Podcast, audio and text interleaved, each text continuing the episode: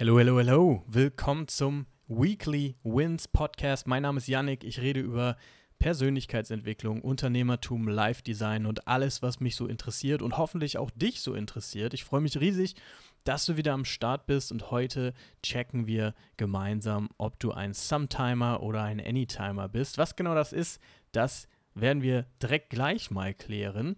Aber ich finde das Thema sehr spannend. Ich habe das in einem Buch gelesen von, Day, äh, von, warte mal, Daniel Priestley, genau so heißt der gute Mann, äh, der hat Menschen in zwei Kategorien eingeteilt. Zum einen die Sometimer und die Anytimer. Und darum geht es in dieser Folge. Alright, lass uns direkt durchstarten. Es gibt Sometimer und es gibt Anytimer. Sometimer wissen ganz genau, was sie nicht mehr wollen, ihnen fehlt aber die nötige Klarheit über die eigenen Werte, über die eigenen Stärken, über die eigenen Potenziale, über die eigenen Interessen und die eigenen Neugierden. Und sicherlich fehlt ihnen oft auch der Mut, ihr eigenes Ding durchzuziehen und wirklich zu wachsen. Und Anytimer wissen im Gegensatz ganz genau, was sie wollen, können und brauchen. Und sie gestalten ihre 4000 Wochen dementsprechend aktiv und mit Intention. Und jetzt kannst du dir ja mal die ganz radikal ehrliche Frage stellen, bist du aktuell ein Sometimer oder bist du ein Anytimer? Und ich weiß, diese Frage ist unangenehm und vielleicht triggert sie dich sogar, aber das ist ein gutes Zeichen. Weil wenn wir uns länger als 15 Sekunden mit einem Gedanken beschäftigen, der uns in irgendeiner Form Unwohlsein beschert, dann liegt die Baustelle meistens nicht im Außen, sondern in uns selbst. Und ich habe noch eine Frage an dich. Wann übernimmst du zu 100% die Kontrolle über deine 4000 Wochen? Das Ding ist ja, du und ich, wir beide haben schon in der Lebenslotterie gewonnen. Weil wenn du das jetzt hören kannst und verstehen kannst, dann genießt du zahlreiche Privilegien. Du hast einen mächtigen Reisepass in der Tasche, du blickst auf eine hochwertige Schulbildung zurück, du profitierst von einer stabilen Infrastruktur, du lebst in einer Demokratie und du sprichst die deutsche Sprache, was dich natürlich auch dazu prädestiniert, eben von Geoarbitrage zu profitieren und dir die Möglichkeit gibt, von überall aus der ganzen Welt aus zu arbeiten und eben dein Geld in einer starken Währung zu verdienen und deine Lebenshaltungskosten eben in einer schwachen Währung zu strukturieren. Und trotz all dieser Privilegien wimmelt es da draußen nur so von Menschen, die ihre Träume immer wieder auf morgen verschieben. Erinnerst du dich? Das sind die Sometimer.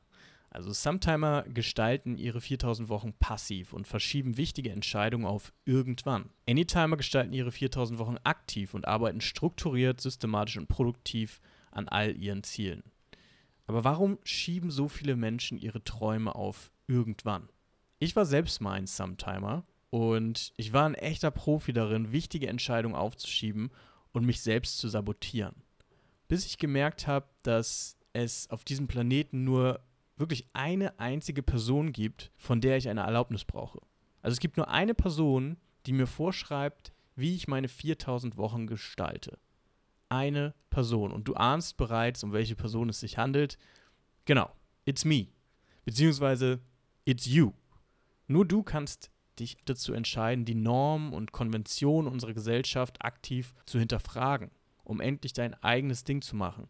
Nur du bist dazu in der Lage, positive Veränderungen in dein Leben zu holen. Nur du kannst die Rahmenbedingungen für die kommenden Tage, Wochen, Monate und Jahre deines Lebens ändern.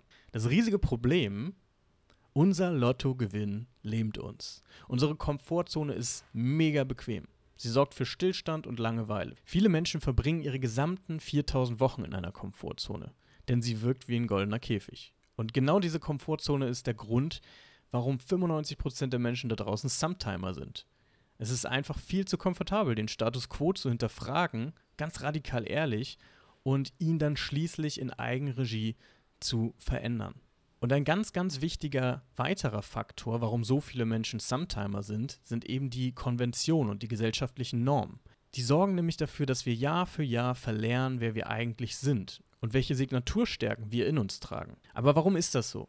Naja, ich glaube, wir alle haben ein BSBS, was uns durchs Leben navigiert. Und das BSBS steht für Bullshit Belief System.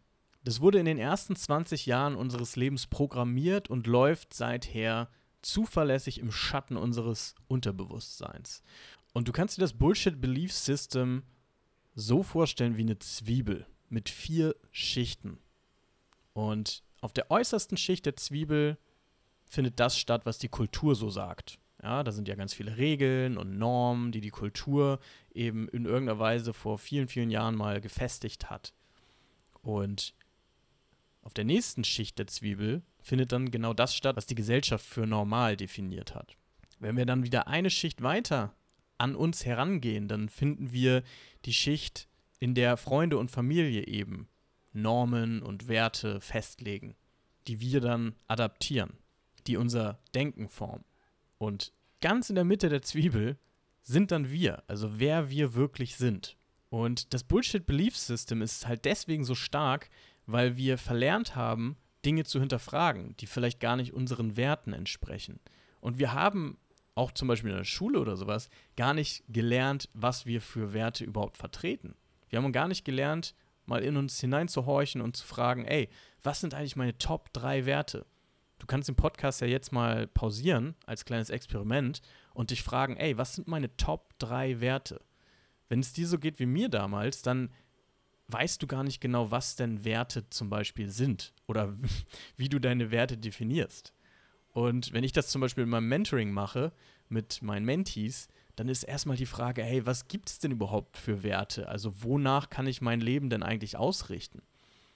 Und ähm, um dir mal ein paar Beispiele zu geben, also in meinem Wertesystem spielen zum Beispiel Klarheit, Bewusstsein, Freiheit, Kreativität, Wissen, Lernen, Freundlichkeit, Humor, all diese Werte formen eben mein Denken und all diese Werte diktieren mir sozusagen in einer positiven Art und Weise, wie ich meinen Alltag gestalte. Und durch dieses Bullshit Belief System werden unsere Werte eben ja hinter verschiedenen Schichten versteckt. Und ja, wir leben am Ende, wenn wir das Bullshit Belief System nicht umprogrammieren, das Leben von anderen Menschen. Und uns wird erzählt, dass wir gute Noten schreiben und an die Uni gehen sollen. Dann werden wir garantiert einen Job bekommen und ein glückliches Leben führen. Und das kann ja für einen kleinen Teil der Gesellschaft stimmen. Ich glaube aber, dass es eine große Illusion ist und Oft ist es dann viel zu spät. Also woher weiß ich das? Na, ich bin selbst zehn Jahre lang einem Weg gefolgt, der gar nicht zu mir gepasst hat. Ich habe meine Realschule gemacht, war super schlecht in der Schule.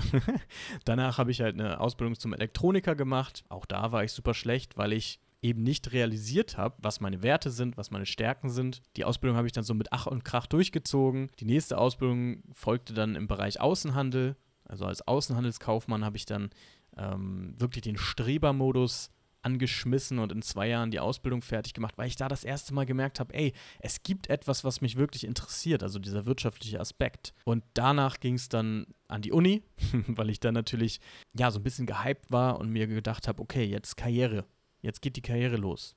Das heißt Bachelor of Arts, Master of Science, ja, und was habe ich dann nach der Uni-Zeit, die, by the way, ganz cool war. Also ich, ich, ich will auf die Uni-Zeit nichts kommen lassen. Und trotzdem stellt diese Uni-Zeit eben einen Weg dar, den ich eingeschlagen habe. Nicht, weil ich selber gesagt habe, hey, Uni ist mein Ding, sondern weil ich halt gesehen habe, ey, okay, wenn ich Karriere machen will, muss ich auf die Uni. So, hat mir mein Umfeld so gespiegelt. Und was ist nach der Uni passiert? Naja, ich bin in einem Consulting-Job gelandet, der grundsätzlich auch gar nicht verkehrt war. Also ich habe Trainings für Mitarbeiter organisiert und durchgeführt, habe immer sehr viel Kontakt zu Menschen gehabt, konnte Menschen weiterhelfen und ähm, ja, habe aber super viel gearbeitet, keine Kontrolle über meine Freizeit gehabt. Das heißt, ich habe meine Routinen und Gewohnheiten eigentlich an meinen Arbeitgeber ausgelagert, weil dieser mir eben gesagt hat, ja, dann und dann musst du im Büro sein, dann und dann haben wir Meetings, dann und dann erwarte ich Resultat XY von dir. Das heißt, ich hatte grundlegend eine sehr, sehr fremdbestimmte Zeit in diesem Job. Und du siehst, ich habe das deutsche Bildungssystem durchgespielt und ich bin nicht stolz drauf, aber ja, ich kann sagen, ich habe es durchgespielt und ich war am Ende dieses Games nicht glücklich. Und jetzt können wir ja wieder zur Ausgangsfrage kommen, warum war ich denn nicht glücklich? Warum war ich denn dann dieser Sometimer, von dem wir zu Beginn des Podcasts gesprochen haben? Naja, weil ich anderen Menschen die Entscheidung darüber überlassen habe, wie die Gestaltung meines Lebens aussieht. Und im Rahmen dieses Prozesses wurde mir klar, so die Lebensgestaltung oder wie ich das auch gerne sage, Live-Design ist halt mein Job. Es ist genauso dein Job. Also es ist unser Job. Und die Frage ist natürlich jetzt, ja, wie schärfen wir jetzt einen Blick für die wirklich wichtigen Dinge in unserem Leben? Und ich sage jetzt extra unserem Leben, weil du natürlich ganz andere Stärken mitbringst. Von den Werten sind wir uns wahrscheinlich ähnlich, sonst würdest du den Podcast hier nicht hören. Aber ich glaube, wir müssen halt uns wirklich fragen, hey, was ist denn für mich und für meine 4000 Wochen das Richtige? So, wonach möchte ich denn streben? Nicht meine Mom, nicht mein Dad, nicht meine Family, nicht meine Freunde, mein nächstes Umfeld. Versteh mich nicht falsch. Diese Menschen wollen natürlich das Beste für uns. Aber die Empfehlung oder diese Ratschläge, die dann oft kommen, die basieren ja nicht auf dem, was für uns am besten geeignet ist, sondern eher auf Erfahrungswerten, die diese Person eben in ihrer, aus ihrer Lebenserfahrung ziehen. Und um den Blick für die Realität zu schärfen und wirklich herauszufinden, hey, wie sieht denn mein Lifeplan aus? Also wie sieht meine Lebensplanung, meine optimale Planung der 4000 Wochen, die ich habe, wie sieht die aus? Dafür nutze ich gerne das Landkartenmodell. Stell dir unsere Weltkarte vor. Was siehst du? Höchstwahrscheinlich besteht das Zentrum der Landkarte aus Europa. Die Chancen stehen außerdem gut, dass Deutschland sich im Mittelpunkt befindet. Brasilien hingegen liegt am westlichen Rand der Karte, weit ab vom Zentrum. Und jetzt überleg dir mal kurz, wie Brasilianer die Welt sehen. Genau. Für die Brasilianer steht Brasilien im Mittelpunkt und Europa liegt weit ab vom Zentrum. Und interessant ist jetzt aber, dass Brasilien mit 8,5 Millionen Quadratkilometern das fünftgrößte Land der Welt ist. Und ganz Europa hat 10,5. Das heißt, Brasilien überdeckt flächenmäßig fast ganz Europa. Und jetzt ist natürlich die interessante Frage, liefert unsere Karte diese Information? Ich würde sagen, nein. Entspricht unsere Karte also der Realität? Nein. also warum tauchen wir jetzt so tief in die Geografie Brasiliens ein? Naja, weil dieses Phänomen recht einfach übertragen werden kann auf unser Leben. Unsere mentale Landkarte ist nämlich selten von der Realität geprägt. Sie orientiert sich eher an den Auffassungen, die für uns als normal gelten. Genauso wie wir die Weltkarte als normal betrachten, weil wir sie im Erdkundeunterricht zahlreiche Male vor der Nase hatten, betrachten wir eben auch gesellschaftliche Normen als völlig normal. Weil wir sie unser ganzes Leben lang gehört haben in den Medien, in der Family, in unserem Umfeld. Das Ding ist, unsere mentale Landkarte entspricht selten der Realität. Unser Job ist es also, die eigene Landkarte immer wieder zu updaten. Nur so können wir unsere 4000 Wochen auf diesem Planeten kreativ gestalten und vom Sometimer zum Anytimer werden. Und gerade in so schwierigen Situationen, wenn schwierige Entscheidungen anstehen, stelle ich mir immer wieder vor, dass das Leben am Ende ein Spiel ist. Wir sind am Drücker und entweder wir sind als Hauptcharakter am Drücker oder wir verbringen das Leben eben als NPC. Also wenn du aus der Gaming-Szene kommst, weißt du, was ein NPC ist? Uh, äh, NPCs sind halt diese Charaktere, die bei einem Videospiel einfach nur dastehen und dir vielleicht irgendwie einen Dialog anbieten oder so, aber die halt nicht spielbar sind. Ja? NPC, Non-Playable Character. Und wir haben eben die Wahl. So, wollen wir das Spiel als Main Character übernehmen oder sind wir halt der NPC, der einfach nur fremdbestimmt rumläuft und äh, die Dinge erledigt, die das Spiel oder die Programmierung eben sozusagen vorgibt. Und ich glaube, wer keinerlei Eigenverantwortung übernimmt, führt eben ein Leben als NPC. Und wer sich für Verantwortung entscheidet, der begibt sich eben auf eine Art Heldenreise. Und ich glaube, diese Heldenreise steht jedem von uns zu. Gerade wenn wir uns überlegen, was wir für Privilegien eigentlich mitbringen, denke ich, dass jeder von uns diese Reise eben antreten kann. Und ich hoffe, die Unterscheidung zwischen Sometimer und Anytimer hilft dir dabei, immer wieder zu reflektieren, auf welchem Weg du gerade bist. Und ich hoffe auch, dass das Landkartenmodell dir hilft, eben öfter zu hinterfragen, hey, agiere ich jetzt gerade aus meinen eigenen Wertevorstellungen heraus, aus meinen eigenen Stärken heraus, aus meinen eigenen Neugierden, Interessen heraus oder mache ich jetzt gerade das, was mir von außen aufgetragen wurde? Und diese Reflexion ist sehr, sehr wichtig, um eben jeden Tag aufs Neue festzustellen, hey, auf welchem Weg befinde ich mich denn gerade? Und noch ein Tipp, weil auch die ersten Hörerfragen reinkamen bei Instagram, da habe ich mich sehr, sehr krass drüber gefreut übrigens, um diese Reflexion eben jeden Tag konsistent zu machen, bietet sich natürlich, du hast es geahnt, Journaling an. Ich bin ein riesen Journaling-Fan, mache das jetzt schon sieben Jahre und mir hilft es total dabei, meine Gedanken zu ordnen und ähm, eben von diesem unordentlichen Verstand zum geordneten Verstand zu kommen. Ich habe irgendwo auch mal in einem Buch gelesen, dass es sehr viel cooler ist, eben ein unordentliches Journal zu haben, als einen unordentlichen Verstand. Und deswegen finde ich sehr, sehr wichtig. Und ich glaube, viele Menschen haben eben keine Lust auf Journaling, weil sie denken, das ist super kompliziert und es ist ganz, ganz viel Arbeit. Aber ich mache das jeden Morgen ungefähr zwei Stunden, weil es mir eben Energie gibt und mir die nötige Struktur gibt. Du musst es aber nicht zwei Stunden machen. Du kannst es auch einfach zehn Minuten machen. Das ist völlig in Ordnung. Ich glaube, die wichtige Sache dabei ist einfach, dass man sich so eine kleine Struktur vorbereitet. Und um dir jetzt so einen kleinen actionable Advice zu geben zum Ende des Podcasts, kann ich dir ja mal meine Struktur mitgeben an die Hand. Die verändert sich zwar auch ähm, von Monat zu Monat immer wieder, je nachdem, wo mein Fokus gerade liegt, aber aktuell schreibe ich mir einfach jeden Tag auf, wofür ich dankbar bin, um eben mir selbst zu signalisieren, hey, du kannst dankbar sein für alles, was du jetzt gerade vor dir hast, für den Kaffee, für deine Gesundheit, für die Möglichkeiten und Chancen, die du hast. Ne? Wir haben ja vorhin auch schon über Privilegien gesprochen, die wir alle genießen. Das schreibe ich mir jeden Tag auf, um einfach diese Selbstverständlichkeit, die normalerweise im Alltag sich natürlich einschleicht für all die Dinge, die wir genießen, um diese Selbstverständlichkeit so ein bisschen in Frage zu stellen und mir immer wieder bewusst zu machen, hey, das Glück, was ich hier habe, diese Lebenslotterie, die ich schon gewonnen habe, das ist nicht selbstverständlich. So, das ist der erste Block. So, das dauert zwei Minuten vielleicht. Und im nächsten Block geht es um Affirmationen.